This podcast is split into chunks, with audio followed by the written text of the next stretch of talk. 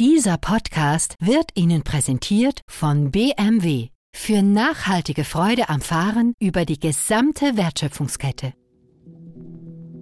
NZZ Akzent.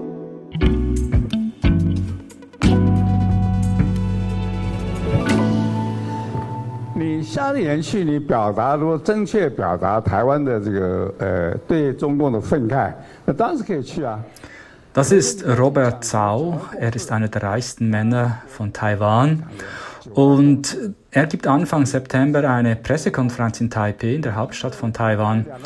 Und das Ganze wirkt ein bisschen, ein bisschen komisch, weil er tritt mit einer schusssicheren Weste auf, er hat einen Helm auf dem Kopf und er sagt, China will Taiwan angreifen. Wer das nicht glaube, der belüge sich selbst. 台湾跟大陆 各自表述我是合法的中央政府。Einer der reichsten Männer Taiwans hat ein Ziel. Zhao investiert sein Vermögen, um seine Heimat Taiwan auf einen möglichen Angriff Chinas vorzubereiten. Dabei soll er sein Geld teils selbst in China verdient haben, sagt Taiwan-Korrespondent Patrick Zoll. Patrick, wer ist denn Robert Zhao, der sein Land mit seinem Geld rüsten will? Robert Zhao ist ein taiwanischer Geschäftsmann, der noch in Peking geboren wurde, zwar 1947. Und er kam als ganz kleines Kind nach Taiwan, weil sein Vater wurde nach Taiwan geschickt, um dort Chinesisch zu unterrichten. Wieso? Ja, Taiwan war 50 Jahre lang eine Kolonie von Japan. In der Schule wurde vor allem Japanisch unterrichtet und als Japan dann den Zweiten Weltkrieg verlor, ging Taiwan zurück an China. Und die chinesische Regierung, die damalige nationale, nationalchinesische Regierung, wollte Taiwan wieder chinesischer machen. Also das ging natürlich auch über Chinesischunterricht. Mhm. Und was macht Zhao in dieser Zeit dann in Taiwan? Also der kleine Zhao wächst dann langsam auf in Taiwan. Ähm, als er größer wird, geht er an die Universität, studiert dort und gründet dann 1980 eine Firma. Das ist die UMC. Das ist heute eine der allergrößten Produzenten von Halbleitern. Also die braucht es für Computer oder? Ja, Halbleiter braucht es heute fast überall in Computer, in Kameras, in Autos, äh, in Waffen äh, und darum sind die auch so wichtig heute. Und wie geht es dann weiter mit Zhao und seiner Firma? 2001 macht er mit seiner Firma UMC dann einen Schritt, der aus unserer Sicht vielleicht banal erscheint, aber für das damalige Taiwan ein sehr großer und eigentlich außergewöhnlicher Schritt ist. Er geht nämlich nach China, er nimmt dort Geschäftsbeziehungen auf. Wieso ist das in Taiwan denn so ein großer Schritt? Man muss sich bewusst sein, China und Taiwan haben sich 50 Jahre getrennt voneinander entwickelt, stehen sich feindlich gegenüber. Es gab immer wieder diese Krisen über die Straße von Taiwan. Und in Taiwan gibt es ein Gesetz, das es verbietet, Geschäftsbeziehungen mit dem Festland aufzunehmen. Okay, und Zhao wagt es aber trotzdem mit China zu Geschäften. Genau, genau. Er, er sieht in dem Moment äh, Möglichkeiten, dass sich China zu öffnen beginnt. Es gibt auch Anzeichen aus China. Viele westliche Politiker und Geschäftsleute sehen diese ja auch. Und er findet, der Zeitpunkt ist gekommen, um Geschäfte mit China zu treiben. Aber was bedeutet denn das für Zhao? Weil er tut ja etwas Verbotenes damit in Taiwan. Genau, er kriegt Ärger mit dem Gesetz. Also er muss sich vor Gesetz verantworten. Es wird ein Prozess aufgenommen und Jahre später, und zu dem Zeitpunkt haben sich dann die politischen Beziehungen zwischen Taiwan und China schon recht entspannt. Jahre später wird er dann auch freigesprochen. Trotzdem, er, er lässt das nicht auf sich sitzen. Er ist wirklich verärgert. Er verlässt Taiwan, er zieht nach Singapur. Er gibt sogar die taiwanische Staatsbürgerschaft auf, wird Singapurer. Und eigentlich von dort an lebt er größtenteils außerhalb von Taiwan, nämlich in Singapur und in Hongkong. Also Zhao hat seiner Heimat den Rücken zugekehrt. Wie ist es dann weitergegangen? Ja, jetzt muss man kurz die Geschichte in China anschauen. 2012 kommt ja dort Xi Jinping an die Macht, den wir heute alle kennen, den Partei- und äh, Staatschef. Und er zieht die Zügel an. Er macht China autoritärer, er, er verstärkt die Kontrolle. Äh, es gibt immer weniger Raum für andere Meinungen. Und das zeigt sich auch dann ganz, ganz stark 2019 in Hongkong in der Stadt, wo Zhao ja eben zeitweise lebt. Dort gibt es diese Demokratiebewegung, diese Proteste, die maximum mal zwei Millionen Menschen auf die Straße bringen. Und das führt dann bei Zhao wieder zu einem Umdenken, weil er hat Sympathien für diese Proteste.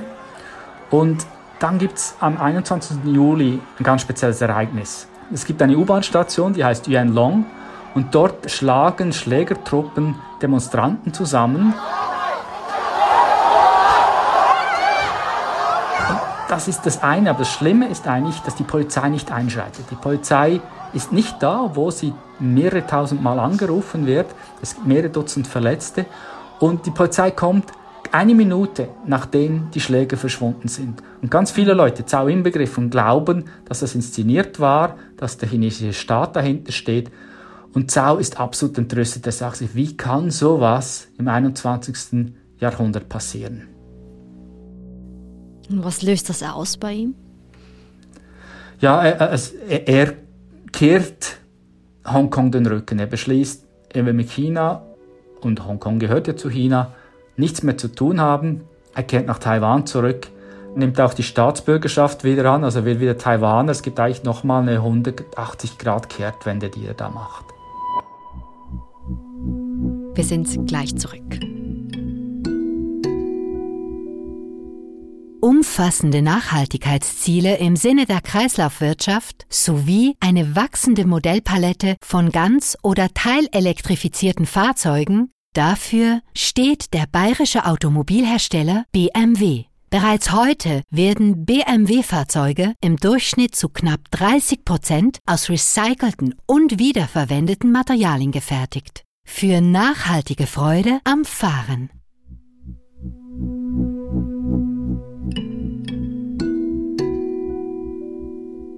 Robert Zhao ist also zurück in seine Heimat Taiwan. Was macht er jetzt?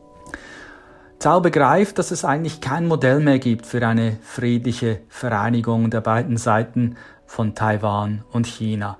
China hat in Hongkong die Losung ein Land, zwei Systeme eigentlich außer Kraft gesetzt. Und China macht auch immer mehr Drohungen, Militärübungen gegenüber Taiwan. Für ihn ist eigentlich klar, China wird früher oder später angreifen. Und da gibt es einen nächsten so großen Augenöffner, wenn man will. Wir erinnern uns alle, es ist nicht lange her, im August äh, fuhr die amerikanische Speakerin Nancy Pelosi nach Taiwan und China macht darauf eine riesige Militärübung, schießt Raketen über Taiwan, kreist die Insel mit Kriegsschiffen ein, fliegt mit ähm, Flugzeugen nahe an Taiwan heran. Es übt eigentlich das große Einkreisen und eine große Blockade Taiwans. 夏立言访问中国。哦哦哦，我要。你夏立言去，你表达如果正确表达台湾的这个呃对中共的愤慨。Ja, und dann zieht Robert Sau seine kugelsichere Weste an, setzt den Helm auf und tritt vor die Presse und sagt eben, wie wir am Anfang gehört haben, dass er da spenden wolle. Und zwar, das sind drei Milliarden taiwanische Dollar, das sind umgerechnet etwa 90 Millionen Schweizer Franken. Und es geht zum Teil an die Armee, um die Ausbildung dort zu verbessern, aber es geht auch darum, die Bevölkerung generell wehrhafter zu machen. Und das Geld hier geht in eine Akademie, das Kurse macht für die allgemeine Bevölkerung. This one looks younger. By the way, you speak Chinese? 一点点。哦，okay. 不好。No. Ich habe Robert Zhao dann bei sich zu Hause besucht. Er wohnt im Zentrum von Taipei mit einer ganz tollen Aussicht auf einen der zentralen Parks und habe ihn gefragt, ja, was, was sein Ziel ist, was er damit erreichen will. Und Zhao sagt, die Verteidigung Taiwans beginnt im Kopf. Die Schwierigkeit ist, wenn man nicht glaubt, dass man sich wehren kann, dann wird man sich auch nicht wehren. It's, it's very important for, for local people to identify themselves with Taiwan and China. Und China arbeitet ganz stark damit. Die taiwanischen Social Medien, aber zum Teil die normalen Medien, sind überflutet mit Meldungen, dass Taiwan eh keine Chance habe, dass man sich besser eh gleich ergebe. Und ein Teil dieses Geldes von Robert Zhao geht an eine Stiftung, die Kurse für ganz normale Leute macht. Kurse, wo man lernt, wie entdeckt man Fake News und hat ein Land wie Taiwan überhaupt Chancen? Dass solche Kurse finanziert er und er will, dass ein großer, großer Teil der taiwanischen Bevölkerung, insgesamt 23 Millionen Leute, ein großer Teil der taiwanischen Bevölkerung solche Kurse besuchen kann und lernt, was China da eigentlich macht und sich dagegen zu wehren beginnt. To be better prepared for wartime. Mm -hmm. They can also breed the identity and also the courage and a confidence in defending their nation. Also die Idee, dass man sich stärker auch mit Taiwan identifiziert und sich auch vorbereitet auf einen möglichen Angriff, das ist die Idee. Genau, also das Identifizieren hat eh schon stark stattgefunden in den letzten Jahren. Also die aller, allermeisten Taiwaner identifizieren sich heute als Taiwaner. Vor 20, 30 Jahren haben sich viele noch als Chinesen oder als beides identifiziert. Also das hat schon stattgefunden. Aber dass man halt auch merkt, ja, man muss was tun, weil man muss ja wissen, das Leben in Taipei ist eigentlich völlig normal. Die meisten Leute im Alltag, die beschäftigen sich nicht mit China. Kann man auch nicht, wenn man sich ständig damit beschäftigen würde, dass da Raketen auf einen gerichtet sind, würde man verrückt werden. Das hat natürlich dann den Nachteil, wenn man sich nie damit beschäftigt, wenn man es immer verdrängt, dann hat das den Nachteil, dass man sich auch nicht vorbereitet auf den Ernstfall. Und das will Robert Zau ändern. Aber das klingt so, als würde er tatsächlich wirklich damit rechnen, es kommt zum Angriff Chinas. Was denkst du? Also droht wirklich diese Eskalation? Ja, die Diskussion, die ich hier mit äh, Experten, anderen Journalisten zu führen, die drehen sich meist nicht um das Ob, sondern vielmehr um das Wann. China hat ganz klar gemacht, es wird diese Trennung nicht ewig akzeptieren. Und Xi Jinping hat auch mal gesagt, es ist eine Frage, die wir nicht auf die nächste Generation äh, übertragen können. Xi Jinping ist fast 70 Jahre alt. Was heißt das? Will er das machen in den nächsten paar Jahren? Das ist die große Frage, wann wird es kommen? Mein persönlicher Eindruck ist, es wird nicht heute und morgen sein, auch nicht nächstes Jahr. Ich halte die chinesische Regierung für eher vorsichtig, weil es geht ihr darum, ihre Macht zu erhalten. Und so ein Krieg ist natürlich ein riesiges Risiko. Und ich denke, sie wollen sich noch besser auf diesen Krieg vorbereiten. Und es gibt natürlich auch immer wieder warnende Stimmen, die sagen, ja, China könnte einen Konflikt mit Taiwan auch auslösen, um von eigenen Problemen abzulenken. Und China hat wirklich viele interne Probleme im Moment. So that's what I'm doing. Mm-hmm. Telling people aber das heißt, wenn die Frage eigentlich nur wann ist, sind solche Investitionen, wie jetzt Robert Zau macht, tatsächlich ähm, notwendig? Ja, also die Idee dahinter ist, den Preis für eine Invasion und dann Besetzung Taiwans so hoch zu treiben, dass sich China das zweimal überlegt und hoffentlich gar nie erst macht, weil China kann zwar die Armee von Taiwan ausschalten, aber wenn es die Insel dann mal besetzt, dann hat es 23 Millionen widerspenstige Taiwaner gegen sich, zum Teil bewaffnet. Das bindet riesige Kräfte auf chinesischer Seite. Und so überlegt sich Zhao, wenn die Chinesen das sehen, im Voraus sehen, dann kommen sie vielleicht gar nicht. The cost of freedom is, like I said, always high. Mm-hmm. And one path we should never choose, and that is the path of surrender or submission.